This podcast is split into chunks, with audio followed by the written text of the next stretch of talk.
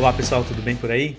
Bom, estamos começando aí com mais um GGCast, o podcast do Go Gamers. Meu nome é Carlos Silva e eu sou head de gaming aqui no Go Gamers. E hoje o nosso podcast é sobre uma das principais pesquisas do mercado de games, que é a Pesquisa Game Brasil, que está na sua oitava edição né, e que é realizada anualmente pelo Go Gamers, né, nossa unidade de negócios, responsável por toda a produção e desenvolvimento e a gente vai bater um papo sobre alguns dos principais destaques que a gente teve esse ano nessa oitava edição, principalmente relacionado ao perfil do gamer e o comportamento desse público, o quanto que ele mudou, o quanto que ele foi impactado, principalmente por conta da pandemia, do isolamento social e como que isso de alguma forma refletiu no aumento no consumo dos jogos e também, claro, a questão do smartphone, como que ele continua sendo uma plataforma extremamente relevante para o público brasileiro. Então é isso, Perto Play, SideQuest, que é GG.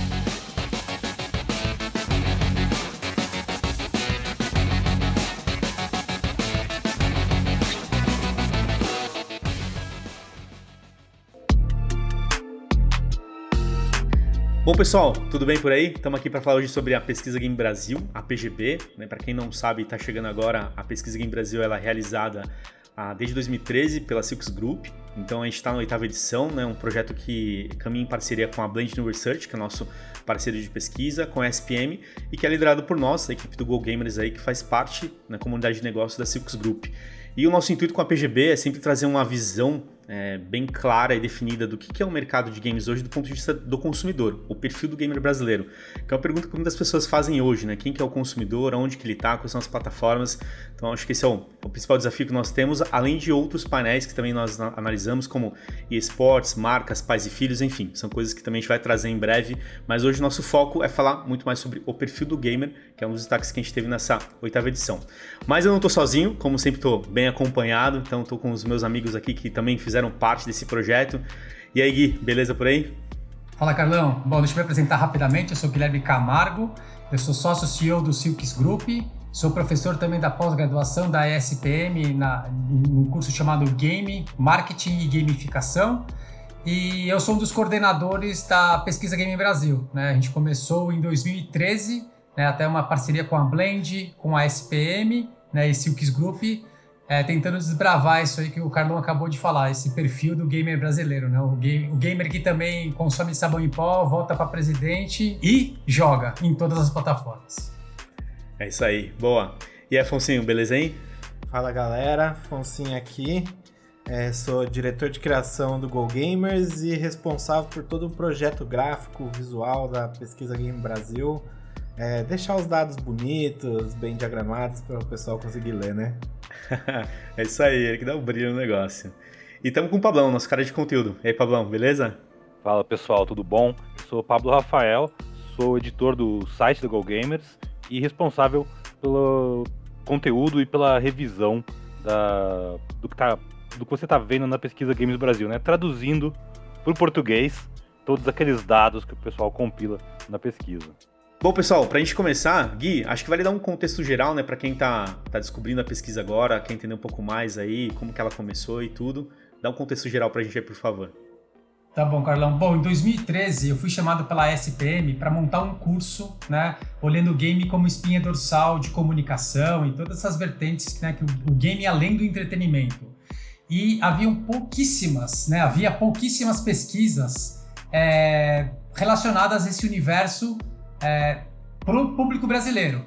Então a iniciativa foi de trazer uma, um instituto de pesquisa, que seria a Blend, que é a empresa de um amigo meu, que é o Lucas Pestalozzi, né? junto com a, o poder acadêmico da SPM e a nossa vivência, né, de, na época era Silks, depois virou Silks Group, e a gente acabou criando o Go Gamers como uma unidade de negócio voltada para este público, né, para essa vertical, é, olhar esse lado do gamer como é, consumo, né? Tirar um pouco dos estereótipos e, e, contextualizar nessa nova realidade do papel de quem joga, o que faz, o que consome, o que come.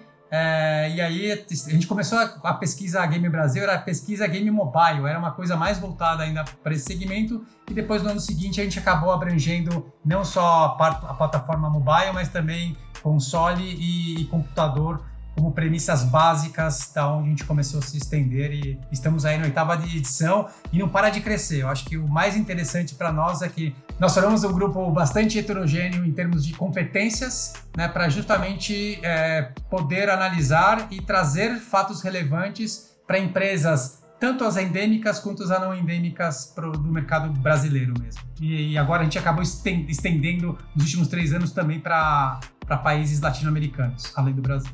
Boa. Bom, para a gente começar aqui, acho que todo mundo concorda e foi um dos pontos que a gente viu na pesquisa, né? O quanto que a pandemia e o Covid-19 no ano passado impactou não só o mercado de games, né? impactou o mundo como um todo, o comportamento das pessoas. Consequentemente, também a indústria foi impactada. Então, a gente viu os torneios de eSports sendo remanejados, o lançamento de vários jogos também sendo repensados, eventos de games tendo que se, se repensar o seu modelo, inclusive, né, do ponto de vista presencial, indo todo mundo para o ambiente digital, enfim. Então isso tudo aconteceu e por outro lado, é, o, lado o lado positivo, né, o consumo de jogos nesse sentido aconteceu. Essa foi a parte bacana. E aí o que vocês acham com relação ao comportamento do que a gente viu na pandemia, né, né com esse impacto de consumo maior? O que vocês acham que a gente pode ter de aprendizados do que aconteceu? Eu vou começar, Carlão, só contextualizando um fato que para nós é, foi bem relevante, né? O número de jogadores, né, de pessoas que afirmam jogar jogos digitais, ele, ele basicamente ele se manteve estável ano passado versus este ano, né? 2020 versus 2021. O que mudou foram as pessoas que jogavam jogos eletrônicos, elas consomem, consumiram mais, né, ao longo desses, desse, desse período de isolamento, muito mais é, consumo digital, é, esportes, mas elas já tinham a tendência de escolher ou ter dentro do leque de opções de entretenimento os jogos. É, acho que isso é um ponto importante que a PGB acabou trazendo, é, que basicamente ela mudou o comportamento de quem já jogava. Talvez o maior impacto em cima disso. Uma coisa que eu acho bem interessante também é pensar que esse público que está jogando mais videogame, que tornou o videogame sua principal forma de entretenimento, é, tem esse impacto da, da pandemia, da, da, do isolamento, né? Você não tem tantas opções, ou não deveria ter, sei lá, tantas opções de, de, de diversão fora de casa, é, no, seu, no seu tempo livre, tem, você está trabalhando em casa, então você não está indo e vindo para o trabalho, acaba ganhando umas horinhas a mais no dia, e o pessoal acabou descobrindo que videogame é uma forma legal de você passar é, esse tempo e até socializar, né? É, eu acho muito interessante pensar também é, como é que vai ser, já pensando aí na, na, na PGB 2022, é, esse impacto se ele vai ser continuado, porque assim, a gente já está vendo em outros países, né, onde a vacinação já está mais avançada, onde o Covid já está ficando uma coisa do passado, e eventualmente isso vai acontecer no Brasil também. A gente aos poucos está caminhando nessa direção. É, eu vi um estudo bem interessante um tempo atrás sobre como hábitos se formam, né? Qualquer coisa que você faz por 20 dias, 30 dias seguidos, tendem a se tornar hábitos na, na, no, seu, no seu comportamento. Então eu fico muito pensando, será que as pessoas vão jogar menos videogame depois que o mundo voltar ao normal, depois que o Brasil voltar ao normal? Eu acho que não. Eu acho que para muita gente o videogame vai se tornar um, um hábito ainda muito, muito frequente assim na vida.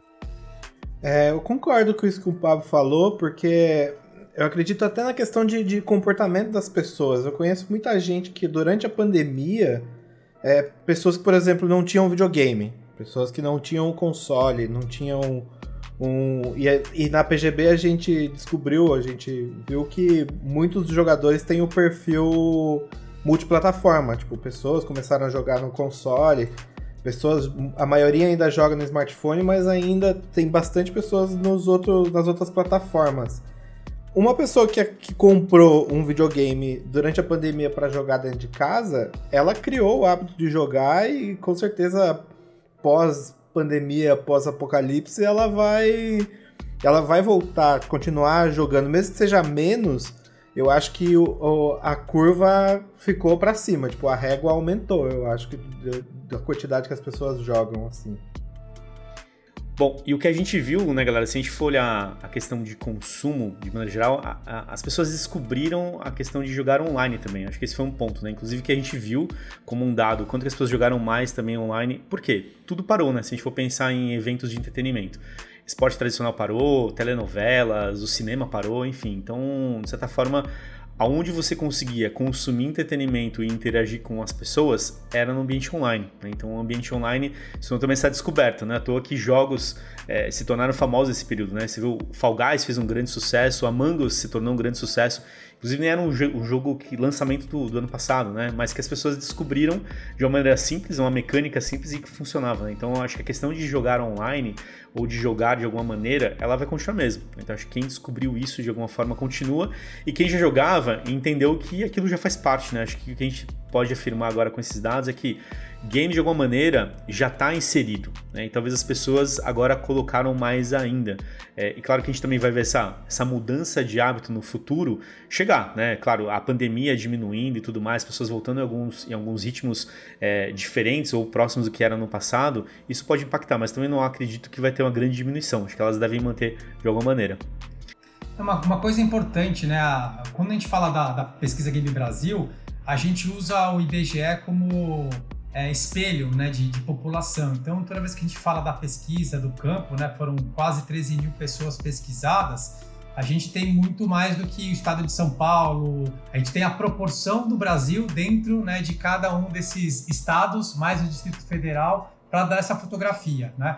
O, dado que já chama atenção, que é 72% dos brasileiros já afirmam jogar jogos digitais. Isso já é um número muito expressivo. Quando a gente vê os 75,6% é, de pessoas que afirmam jogar mais durante o isolamento social, a gente está validando todos uh, esses pensamentos, essa, essa, essas falas que todos vocês fizeram, dessa, de, de, quanto que a gente acabou ficando restrito a outras formas de entretenimento, mas o quanto que o game também já estava dentro de, de certo modo inserido na cultura, né? É, você pode ter feito um upgrade de aparelho ter melhorado alguma coisa, com, consumido mais. É, não necessariamente você começou a fazer ginástica porque tá chegando o verão, sabe? É, o game já tá enraizado. E, e para mim a gente, a gente tem essa, essa, essa sanfona, talvez vai aumentar mais um pouco, diminuir mais um pouco, mas uma coisa é, o game como entretenimento ele já é mainstream. Né? Ele não, não tem como voltar atrás e falar ah, agora vai ser só homens jogando, só mulheres jogando, só crianças ele já está completamente dentro, né, dessa, de todas as, ele já está presente em todas as faixas etárias e classes sociais é, pelo Brasil, tá? E acho que isso que é importante e uma das coisas que a PGB 2021 trouxe, né, essa questão de quanto democrático é, é, o mercado de games, né? Uma vez que você pode né, jogar com um smartphone de 600 reais e não necessariamente comprar pelo jogo. Boa, e a gente viu isso daí, né, Gui, também quando a gente olha, até comparativo, né, a PGB 2020, ela aconteceu em fevereiro, quando a gente fez o trabalho de campo, e esse ano a gente também realizou em fevereiro, então a gente conseguiu ter alguns dados comparativos ano, ano versus ano. E, e nesse ponto, né, de ser algo mais mainstream, algo mais inserido na, na relação né, das pessoas, a gente viu esse impacto, por exemplo, no painel Pais e Filhos, né, que você vê o quanto que os pais, estando mais presente em casa, com os filhos e com a família, ele estava mais propenso a descobrir um pouco mais sobre jogos, né? Jogar mais com os filhos. E a gente viu essas afirmações, né? Percentuais bem expressivos nesse sentido. Então é muito legal. Então, opinião de vocês, vocês acham que é, esses pais, essas famílias que hoje né, assumiram ainda mais a questão do consumo dos jogos, vai continuar também? Vocês acham que isso, esse impacto, o que, que, pode mudar na percepção dos pais, né? Porque talvez aquela percepção que nós tínhamos no painel Pais e Filhos de ressalvas e de receios, talvez isso mude também, né? O que, que vocês acham sobre isso? Eu, eu para mim, Carlão, eu acho que a, a, ressalva ela sempre vai existir. Né? O, que a gente, o que a gente vê no decorrer dos anos é que não existe a restrição absoluta. Existe a aceitação com ressalvas, que é, é um pouco diferente porque a ressalva do pai está muito mais relacionada em relação ao tempo, com quem está jogando, se o jogo é adequado à idade, esse tipo de preocupação. Mas ver o game como uma forma de entretenimento e ver que não só seu filho está fazendo parte desse, desse universo, né, se divertindo, mas também poder ter um momento social pais e filhos, cada vez mais é uma realidade que a pesquisa Game Brasil vem trazendo, até porque a gente começa a entender game dentro da cultura, né, da mesma maneira que a gente, né, os pais educam os filhos para torcer para o time de futebol X ou Y, ou futebol talvez seja a grande né? Talvez o grande evento social, pai e filho, né? Eu acho que o game, pais e filhos, né? O game ele começa a assumir também uma, um, um, um terreno bastante importante que não necessariamente está ligado a um gênero, né? Homens, mulheres, crianças jogando é, em cima de qualquer plataforma, né? Especialmente o smartphone. É, uma coisa bem interessante sobre isso é que hoje, no dia que a gente está gravando este programa, eu estava assistindo mais cedo o Free to Play, documentário da Valve, gravado lá em 2011 é, pro primeiro da internet, so, sobre o primeiro da International, aquele campeonato milionário de, de Dota 2, né? E esse documentário entrou agora na Netflix, ele ficava só, ainda tá acho que no YouTube da Valve, mas entrou agora. E uma coisa muito interessante de todos os jogadores que são que eles acompanham durante a produção toda do, do documentário é que os jogadores ocidentais, né, os asiáticos são mega profissionais já assim há muito tempo pelo jeito, é, por causa de, de tanto no China, Coreia do Sul e tal, mas os jogadores ocidentais deles que aparecem no, no documentário, todos eles falam que o maior desafio deles sempre foi convencer os pais deles de que o que eles estavam fazendo era uma carreira, era uma, um meio de vida que eles estavam querendo tentar. Né? Isso lá em 2011. É, é, interessante ver que com essa aproximação maior dos pais com os filhos, do, do, a gente ter os pais que jogam videogame, né? A geração, a nossa geração é, é, é tá aí o Gui, né? É pai de família, pô. Tem vários filhos. E, e jogam juntos com os filhos e entendem aquela linguagem, entendem aquele meio. E ao mesmo tempo já entendem também a coisa do esporte, do, do streaming, de todas essas novas profissões que surgiram pro, pros jovens de hoje, assim, né? Pra galera que tá chegando no mundo hoje e começando a ver tudo que pode fazer da vida lá pra frente.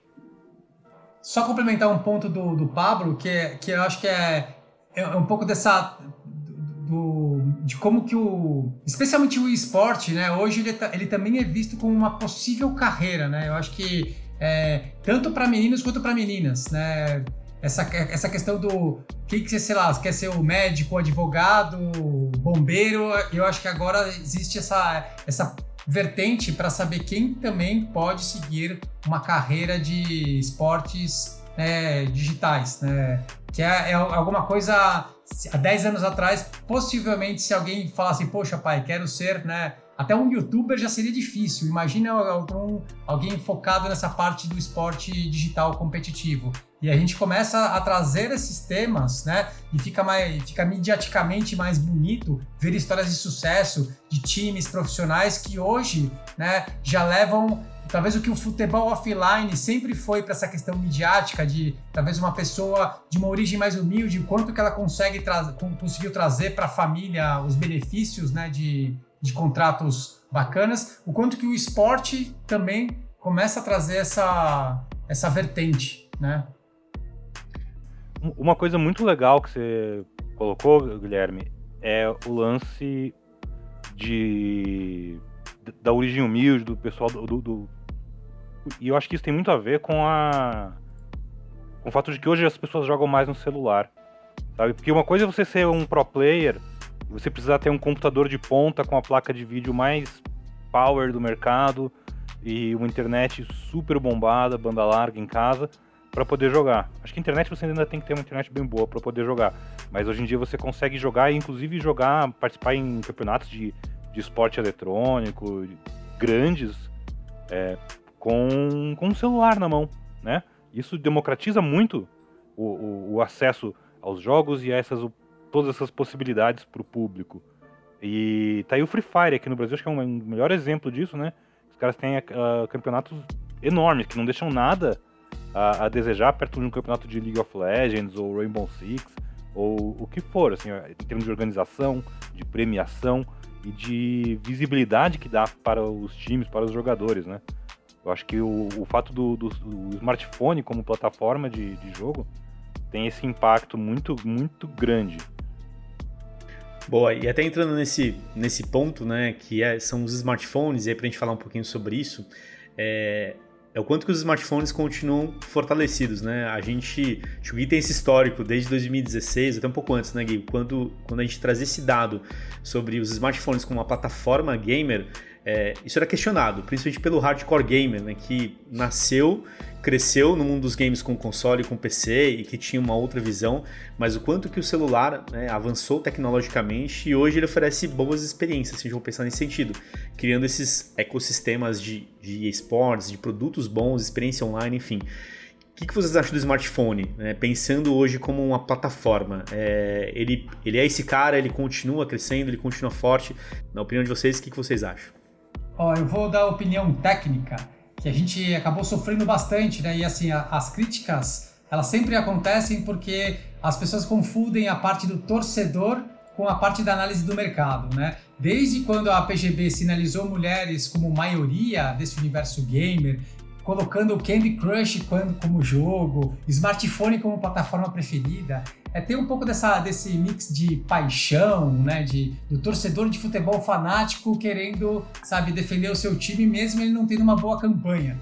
É, quando a gente analisa a parte técnica da pesquisa, o que a gente pode afirmar é hoje as mulheres são maioria e a plataforma que fez com que o game ficasse massivo, ela sem sombra de dúvida foi o smartphone, né, dentro desse segmento mobile. Né? O smartphone hoje é melhor, é, apesar das pessoas não terem, ninguém compra um smartphone apenas para jogar, né? Menos de 3% da nossa da, da base dos pesquisados afirmam, né, que o smartphone é ah, eu comprei porque na verdade você é um é uma plataforma multitask que ela é muito bem-vinda e está tá crescendo é, como uma plataforma de entretenimento voltada para o universo gamer, né? Como o Paulo falou, o fenômeno Free Fire ele é um fenômeno muito brasileiro, né? Isso é uma, isso é uma, uma foi uma característica. O Brasil não, não necessariamente é um trendsetter, né? É um, nessa questão de tendências no mundo, né? A gente é muito mais consumidor do que, que está sendo, né?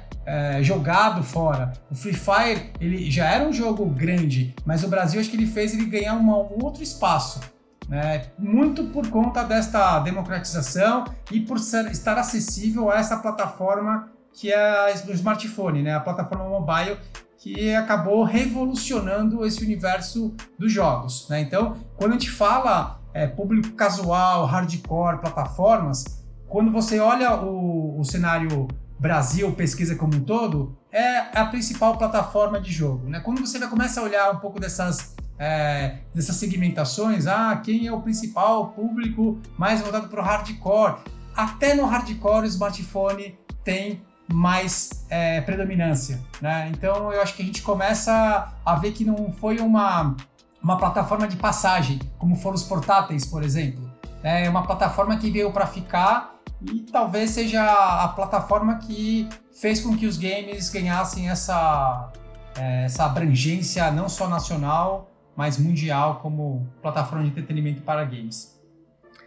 E no Brasil, se a gente até olhar, né, Gui, a questão do acesso mesmo, o público de maneira geral, né, quantas pessoas, quantas crianças não têm acesso ao jogo, primeiramente pelo celular, porque é talvez a principal plataforma que os pais dão na mão dos filhos para descobrir alguma coisa ou para distrair, né? Então tem um pouco disso também, né? E até quando a gente conecta num, num, ponto que é qual que é a plataforma preferida e as pessoas respondem o smartphone, acho que tem muito dessa relação de primeiro contato muitas vezes, né? Porque se você teve um contato primeiramente com uma plataforma, que seja o celular, e que ele te ofereceu uma boa experiência, seus amigos estão lá, você consegue gerar, sabe, boas relações e se divertir, ela vira preferida. Ela não necessariamente precisa ser a melhor do ponto de vista de técnico, né? A hardware, aos gráficos, precisão e tudo mais. A gente sabe que comparar uma com a outra, o smartphone ele perde nesse sentido, mas ele tem uma outra relação, né? A relação do acesso, do contato e que para esse público de maneira geral isso funciona muito bem, né? Então isso atende essa necessidade.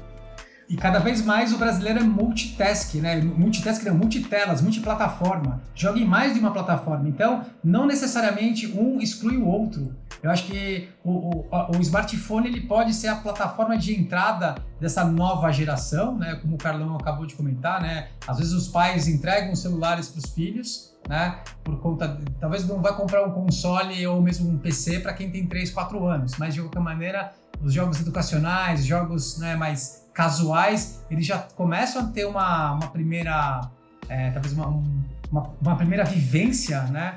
Por conta do, dessa facilidade do smartphone. E complementando um pouco isso que vocês estavam falando, uma coisa que eu vejo também é quando a gente falava de jogo de smartphone há quatro anos atrás, por exemplo, tipo, a gente falava de jogos simples, era tipo Angry Bird, é, jogos, jogos de passatempo, assim, vamos dizer, né? Que eram aqueles jogos que eram mais puzzle, que você, sei lá, você baixava para jogar enquanto você estava no transporte e tudo mais. Com o avanço tecnológico até dos smartphones, você, a gente vê hoje no mercado, tipo, jogos Tier 1 para celular. Tipo, por exemplo, Free Fire, COD Mobile. A pessoa que joga COD Mobile, que é profissional, os, os esportistas, putz, tem gente aí que que ganha milhões jogando COD Mobile e o cara gosta do COD Mobile e continua. Ele tem, ele tem plena capacidade de comprar um console, um PC e jogar Rainbow Six, por exemplo, mas não. O, o COD Mobile é um jogo muito bem desenvolvido tecnicamente que se resolve dentro do próprio smartphone. Por exemplo, até Pokémon GO, por exemplo, fenômeno que não foi. Até hoje, é um jogo que se sustenta até hoje. E pessoas que jogam, jogam esse jogo assim assiduamente. E é um público que, por exemplo, a gente não pode chamar de casual gamer só porque joga no celular. É, isso é um dado muito bom que a pesquisa Game Brasil traz também. Tipo, o, existem jogadores hardcore dentro do smartphone que jogam muitas horas e consomem, dedicam muito tempo do dia deles para aquela plataforma, né? Eu acho que tem algumas coisas bem interessantes aí sobre essa evolução do jogo mobile como produto, né? E renderia um podcast fantástico à parte, anota essa aí, Carlão, que é boa mesmo. Tá anotado. É, mas olha só, a gente tem, é, pegando alguns jogos recentes, né? Jogos como PUBG Mobile, Genshin Impact, né? são jogos que estão aí na casa, falando no mercado global, de um bilhão de usuários.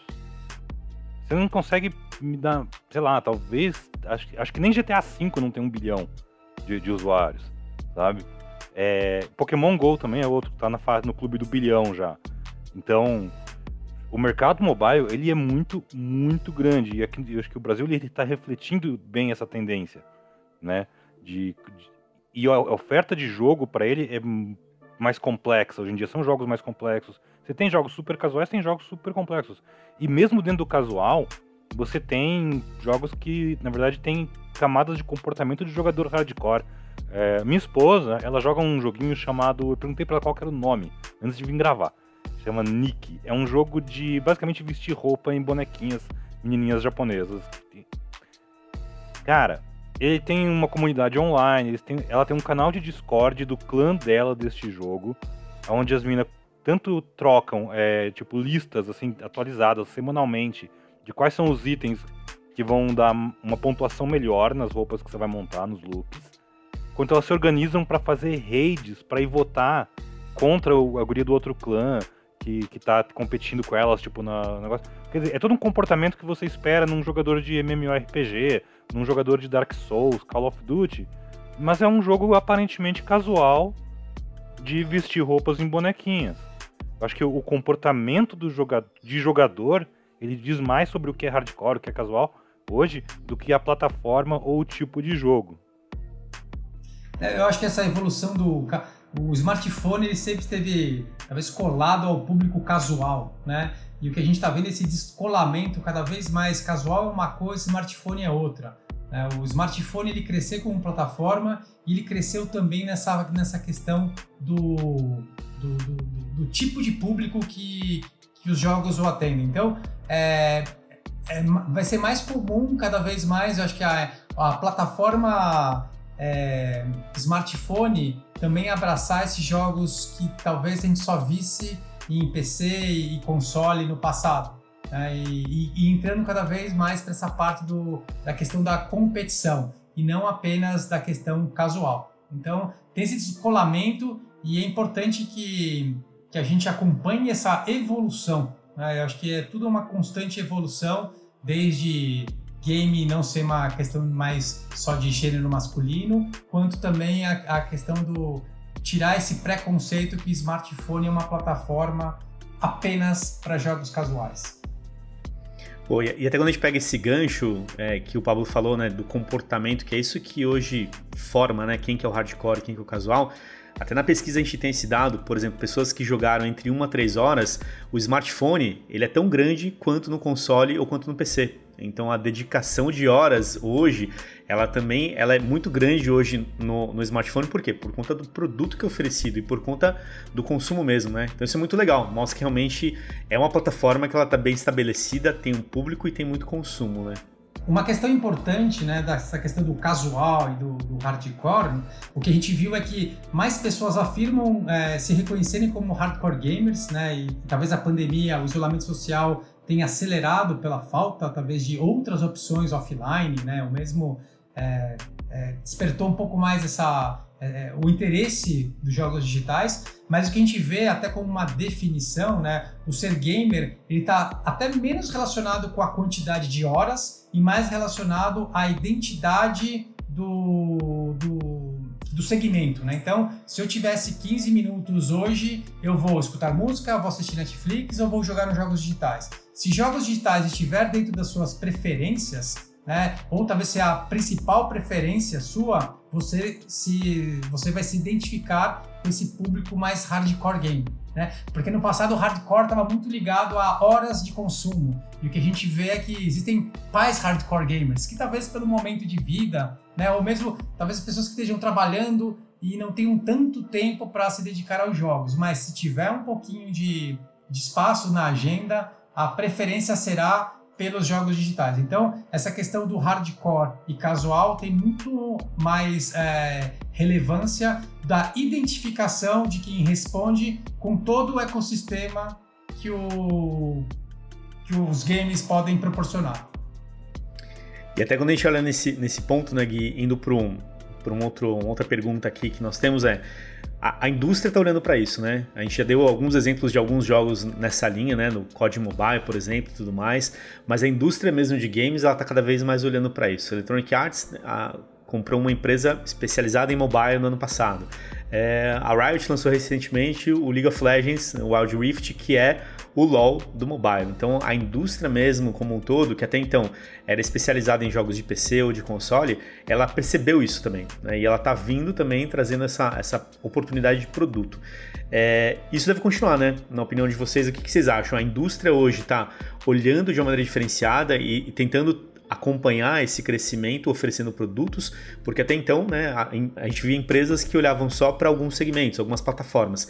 E hoje não, né? Hoje as empresas talvez vão ter que olhar muito mais multiplataforma e adaptar os seus jogos para tudo isso do que né, ser segmentadas em cada uma delas. O que vocês acham desse ponto aí? Bom, a indústria, a indústria, de games, ela foi, ela, especialmente no, no, início dos anos 70, 80, né, e até pouco mais de 10 anos atrás, Sony, Microsoft, Nintendo, eram as, as grandes empresas de indústria, Electronic Arts, eram nomes grandes, né? Se, for, se, você for olhar os fenômenos que aconteceram é, recentemente, são empresas desenvolvedoras que não têm, talvez, o foco em desenvolver apenas para grandes consoles, né? Ou apenas para um público mais hardcore. São empresas que conseguiram entender um timing e talvez escolher algumas brigas e segmentações que acabaram né, dando certo. Né? O, alguns fenômenos inexplicáveis é para mim o Among Us, né? Que como que no meio da pandemia surge um jogo que há quatro ou cinco anos atrás foi lançado e de uma maneira muito peculiar virou uma febre. Né? E não é um jogo que tem os pré-requisitos de gráfico que talvez a indústria 10 anos atrás visse como grande diferencial para. Né, na verdade, está muito mais com a cara de indie game, que muitas vezes não era visto como alguma coisa que pudesse se tornar mainstream. Hoje a regra mudou. Hoje, não necessariamente um gráfico bonito ou uma, uma empresa com o nome Electronic Arts, Ubisoft, vai ser sinônimo de vendas é, massiva, né? Você tem muito mais essa questão de gosto popular. Às vezes um jogo casual acaba tendo, né, é, sendo um fenômeno e não necessariamente tem uma, tem uma regra, uma receita de bolo, como foi talvez há, há alguns anos atrás, né? É, outra coisa que eu acho que pesa muito nisso, assim, é a questão de como as pessoas descobrem esses jogos, né? Porque até um não muito tempo atrás, a gente tinha, sei lá, revistas, sites de jogos, eventualmente começou a ter aí muito o, esse acesso ao YouTube. Uh, hoje tem muita questão do streaming, né? Tipo, e casos do Among Us, o próprio Fall Guys antes, e outros casos mais recentes até, o Valheim esse ano, né, já, são jogos que eles se tornaram muito populares é, quando eles entraram quando algum quando começaram a ser jogados por ou por algum streamer grande ou por vários streamers meio que ao mesmo tempo e não só no streaming tipo que a gente pensa em coisas como sei lá uh, uma Twitch ou um Facebook Gaming que são bem populares mas também eu, eu tava vendo esses dias jogos como jogos passaram a ser descobertos pelo TikTok tipo o, o cara faz uns vídeos engraçadinhos posta no TikTok aquele vídeo viraliza, bomba, você vai lá no Steam, o jogo que dois dias atrás não era nada, tá lá vendendo 100 mil cópias. Tipo, e bate certinho, assim, da hora que aquilo foi postado no TikTok para aquilo começar a vender, né? Então, eu acho que existe muito isso. É muito mais como seu jogo chega numa comunidade, como seu jogo é descoberto por, por quem as pessoas assistem jogar. Isso são todos hábitos que cresceram, né? Tanto esse uso de, de novas redes sociais, quanto o hábito de jogar transmitindo para outras pessoas e assistir conteúdo de outras pessoas que estão jogando. Tudo isso foram hábitos que a gente viu crescer aqui no Brasil esse ano, pela a PGB apontou isso também. E, é, e é muito interessante como isso tem um impacto no mercado lá no final. Que é tipo, não é mais só, ah, eu tenho um grande jogo, os canais tradicionais de marketing para divulgá-lo, para preparar o meu lançamento anual. Isso pode funcionar? Pode. Mas pode ser que outro cara que colocou o jogo na mão do, do streamer certo, e ou que foi descoberto porque tinha uma linguagem, uma comunicação que se identificava com a, com a galera mais nova, teve o mesmo resultado ou até melhor. Isso é bem interessante. Você falou, Pablo, é história de conteúdo, né? Porque no isolamento social as pessoas responderam, né? consumiram mais conteúdo.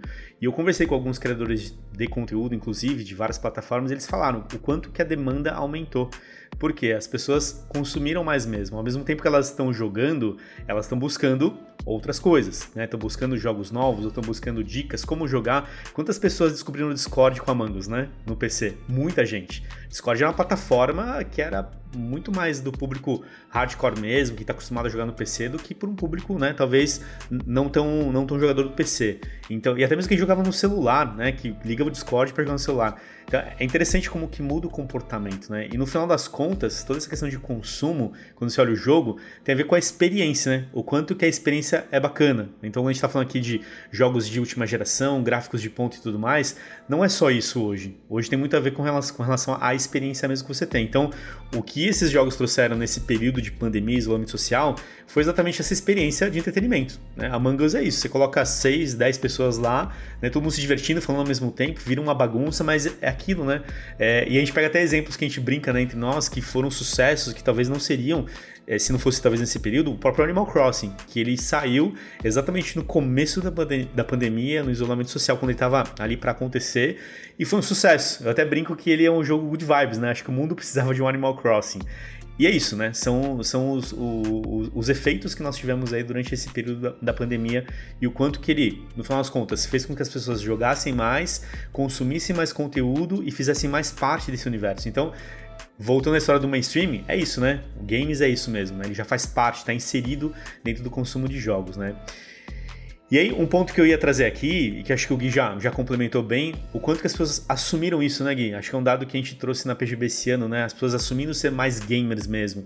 É, a grande maioria, né, no final das contas, assumiu ser mais gamer. Talvez por conta dessa relação mais profunda, mais frequente, mais envolvente com os games. O que, que vocês acham desse comportamento? É algo que realmente veio, está estabelecido? O que, que vocês acham? Manda aí.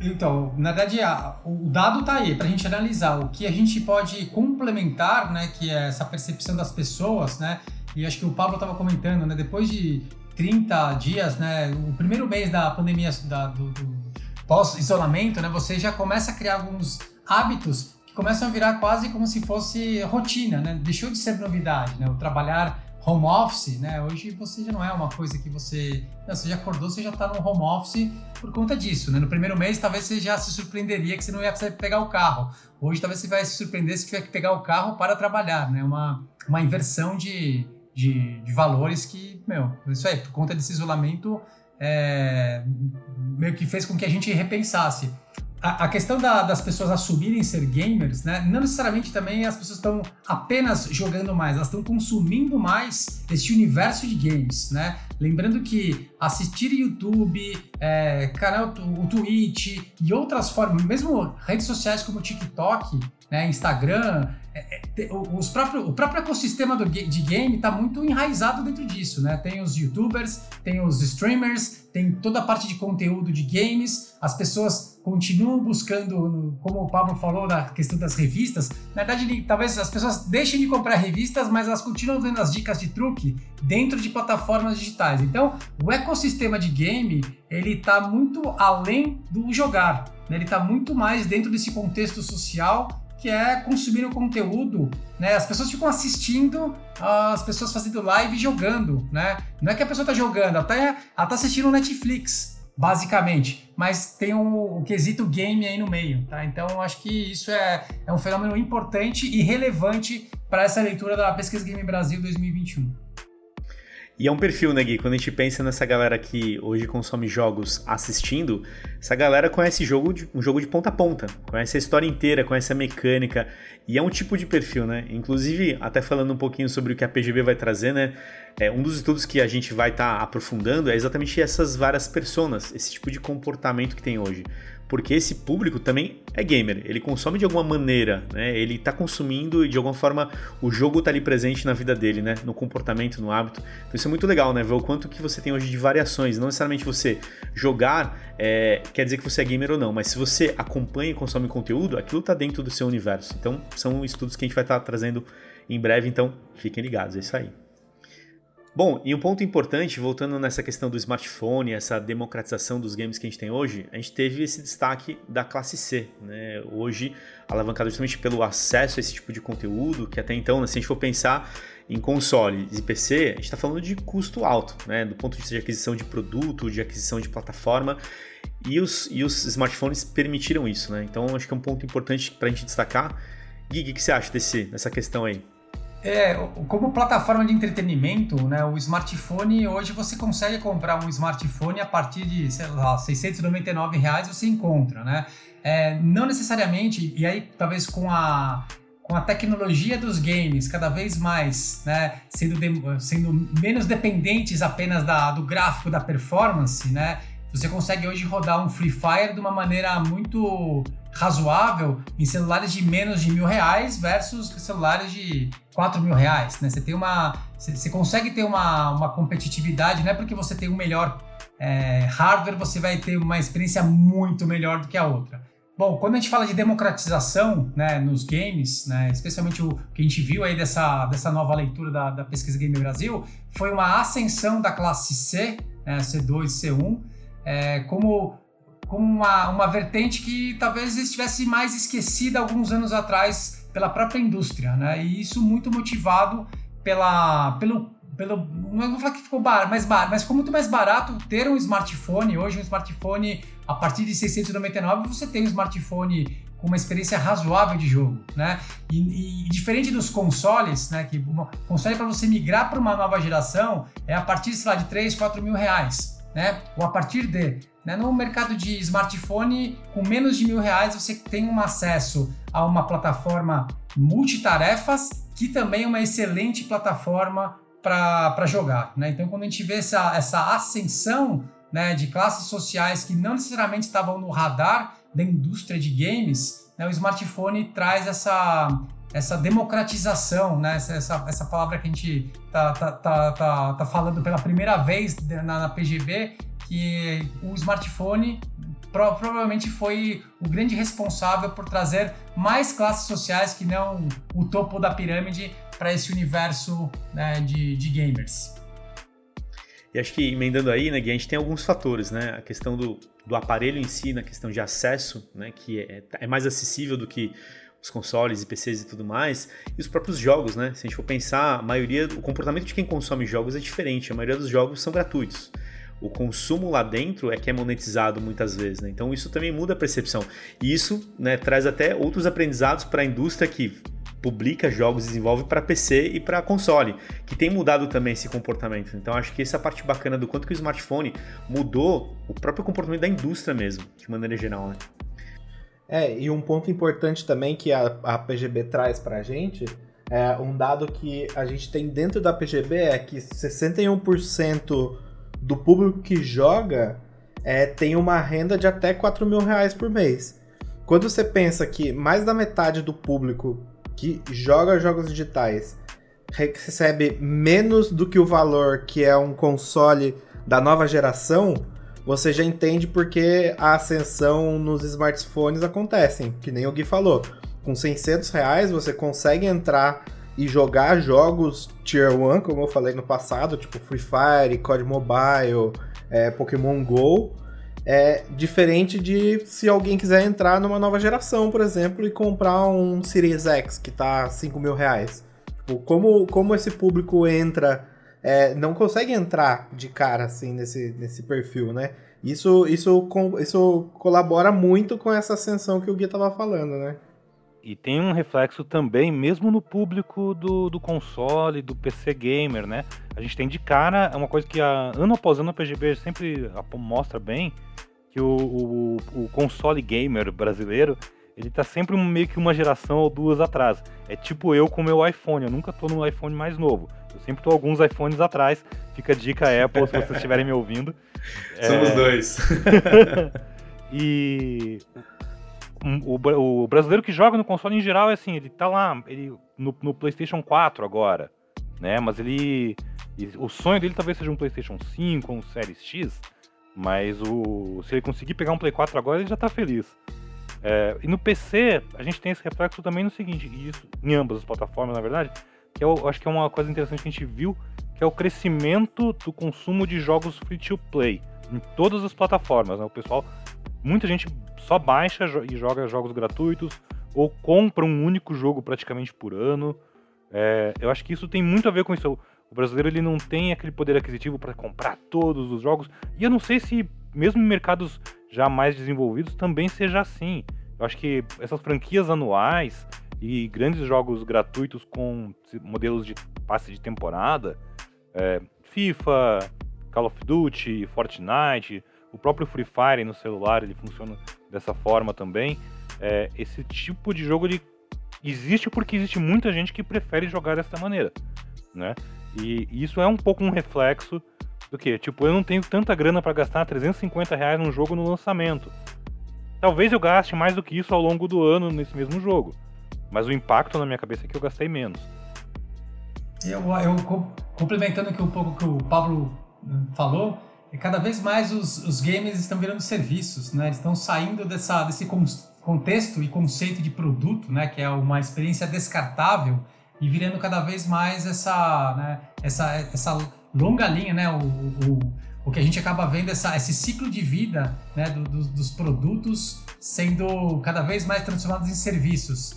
E esse modelo free to play é, e pensando que o Angry Birds, né, ele, quando ele fez essa revolução dentro do mercado de, casual, smartphone especialmente, foi quando baixou por um dólar você conseguia comprar, né? Hoje não é nem mais um dólar, é, é gratuito. Você baixa gratuito e você tem esses modelos de negócios, né? De que e, e assim o que a gente está vendo é que o próprio consumidor brasileiro que já era mais reticente ao comprar, né? É, qualquer coisa que fosse ligada a esse universo de, de lojas online, hoje já tem é, 30% das pessoas afirmam né, comprarem é, melhorias, armas, cosméticos. Né? A partir de, de, disso, já, você já começa a ver um mercado que não necessariamente era visto como um mercado de consumo. Na verdade, o brasileiro tinha mais perfil de consumir é, produtos 100% gratuitos. E agora, com essa questão de demonstrar, é, experimentar, eles estão vendo que é, é, é, uma forma também de você fazer parte, melhorar a sua experiência, ou mesmo dessa, dessa, dessa questão da pressão social. Quanto mais pessoas do seu, do, do seu círculo de, de, de, de, de comum estiverem jogando, estiverem consumindo aquilo, passe temporada, passe de batalha, passe mais, é, talvez mais chance, maior a chance de você consumir aquilo que está sendo vendido, né? Por mais que você não tenha pago nada no início. E esse ponto dos jogos, né, Gui? A gente, inclusive na, nessa PGB, teve um impacto na própria metodologia e critérios de como nós analisávamos os jogos, porque a gente sempre olhava a lista dos lançamentos daquele ano, mas o que a gente tem hoje é bem diferente, né? Os jogos ativos e aqueles que geram muita receita não necessariamente são os jogos lançados naquele ano, porque os jogos eram um serviço cada vez mais, né? Mas isso a gente vai guardar para o próximo podcast, que é de plataformas e jogos, então quem quiser saber mais é só acompanhar a gente. Bom, galera, como sempre, as nossas dicas aí para quem está nos ouvindo, dicas bacanas de livros, séries, games, enfim. Então, bora lá, começar com o Pablão. Pablão, sua dica aí, meu velho. Olha só, minha dica é, se você está ouvindo esse podcast agora no finalzinho de abril, durante o mês de maio, é, e tem um PlayStation 5 ou uma conta na PSN pelo menos, é, aproveita para baixar de graça Horizon Zero Dawn, que está lá no programa Play at Home, que é aquele programa que a Sony fez para incentivar o pessoal a ficar em casa jogando videogame agora nessa época que a gente tem que respeitar o isolamento social. Boa, ótima dica. Aliás, Horizon, incrível. Só pra lembrar que você não precisa ser assinante da PS Plus, nem nada, é só ter lá o PlayStation, né? Não precisa, só precisa ser. Isso é mais fácil ainda. E, e é completo, Pablão? É. A DLC e tudo eu não, mais? Eu não sei se tem a DLC, mas tem bastante hora de jogo, mesmo, mesmo se não tiver. Eu acho que é completo. E. Cara, jogão, totalmente de graça, pra você passar muitas horas curtindo seu videogame. Total, muito bom. E aí, Fonseira, qual é a dica aí? Cara, minha dica é um filme, aproveitando ó, que a gente tá chegando na época do Oscar aí. É um filme que tá indicado o Oscar de melhor filme e indicado como Oscar de melhor ator, que é um filme que chama O Som do Silêncio. É, o, é a história de um baterista de metal que ele tá tocando e ele perde a audição. E aí ele tem que aprender a viver como é ser surdo. E é um filme muito, muito foda. Tem na Amazon Prime pra assistir. Caraca, sensacional, é hein? Muito Puta, baterista, hein? Desafiador, é. hein? Fala aí, Gui. Esse, esse eu assisti, eu já, eu já assisti. É. Eu, eu, acho que é uma boa, boa dica, especialmente essa parte do áudio, né? Dessa, como, é que você, como é que você põe essa sensação de, né, de não escutar, né? Esse processo Sim. de um dia você escutar, outro dia você começar a ter todo esse. Né? É, então, esse filme é incrível, esse filme é incrível. Boa, muito bom. E aí, Gui, qual é a dica aí que você manda? Meu, vou dar. A minha, a minha dica vai ser uma série no Netflix chamada Método Kominsky, né? Que é com o Michael Douglas, que é para quem gosta de séries sitcoms como Seinfeld. É, é, uma, é uma série onde o Michael Douglas acaba abordando temas da terceira idade, né? Então, desde essa questão de, da morte se aproximando, de todas as outras questões dos amigos também tendo né, problemas. Então, é uma, uma série bem divertida e uma coisa interessante que para mim foi uma novidade é que o Netflix está fazendo cada vez mais séries de 20 minutos, né? Cada episódio são episódios mais curtos, né? Então, fez com que fosse uma série que eu maratonasse em dois finais de semana, né? Porque também aqui eu tenho tem muita criança aqui em casa para disputar energia, mas eu consegui. Tem que compartilhar aí, Consegui né, matar a primeira temporada em dois finais de semana, basicamente. Legal, boa. Bom, a minha dica, galera, é um documentário que eu assisti esse final de semana que é, se chama Além dos Games. É, o que é muito legal, porque eles fizeram um documentário olhando vários aspectos do mundo dos games e como que ele mudou a vida de várias pessoas, profissionalmente ou na vida pessoal. Então eles pegaram a história de vários atletas de esportes em diversas modalidades, essa parte mais legal. Então foram na galera de Fighting Game, pessoal de Rainbow Six, inclusive tem pessoas do Brasil, né, lá nos depoimentos. Então é muito interessante, mas também traz outros contextos. Então pessoas que tiveram a sua vida de alguma maneira tiveram problemas com games na questão de vício e como que isso foi tratado e tudo mais. E histórias de superação também, histórias bem comoventes. Tem inclusive uma que eu recomendei pro Maurão, né, que é o nosso cara aqui do Go Gamers e é apaixonado por Elite Dangerous, que é a história de um menino que teve leucemia e como que o Elite Dangerous fez parte da vida dele né, naquele momento, o quanto que a Frontier, que foi a desenvolvedora do jogo, se envolveu. Cara, é incrível, é de arrepiar, é muito legal. Principalmente, principalmente quando a gente olha hoje, a gente falou um pouco disso aqui, né? Como que a gente olha o gamer hoje como carreira. E monta, conta muito dessas histórias, né? De pessoas nas suas famílias. Como que era você falar para o seu pai que, olha, eu vou ali em Los Angeles participar de um campeonato e você mora na Espanha, por exemplo. Né, teve o caso de um menino que ele joga Fortnite, que a mãe dele só acreditou que ele realmente ia seguir carreira quando ele ganhou 10 mil dólares no campeonato. Ela falou, não, realmente tem uma coisa acontecendo. Então, assim, é, enfim, é muito legal para você entender esses contextos, né? O quanto que games hoje tá imerso nesse sentido, pô, super recomendo. Só queria dizer que eu, eu, eu, super me identifico com esse menino, porque minha mãe até hoje não acredita no que eu faço da vida, porque eu não ganhei 10 mil dólares uma vez. Olha só, hein? Vai lá, Gui. Achei o filme que eu queria indicar. É. Opa, então indica aí, tá valendo. Dica 2 do Gui. Então, uma dica que eu, que eu dou foi, que eu, foi uma, um mini doc que eu acabei assistindo no Netflix chamado Dois Estranhos. Né? Tá indicado ao Oscar e contam a, diversas tentativas de um homem negro voltando para casa. Né? Eu acho que é um tema muito atual e uma forma de você se colocar no sapato do outro, né, para ver quando, o quanto, o quão difícil, né, e eles fogem um pouco dessa questão do estereótipo, né, eles, eles pegam uma pessoa preta de com uma condição de sociedade diferente do estereótipo que acho que talvez há outros filmes e séries acabaram fazendo. Então acho que tem, uma, tem um viés bem interessante dessa, dessa questão né, do preconceito estrutural e não deixa de ser um tema extremamente atual para a gente né, cada vez mais levantar, levantar as bandeiras antirracistas. Muito bom. E é isso, pessoal. Muito obrigado por você que nos acompanha. Fica conectado nos canais do Go Gamers. A gente vai ter mais novidades, vão ter outros conteúdos, inclusive podcasts sobre esportes, marcas, hábitos de consumo.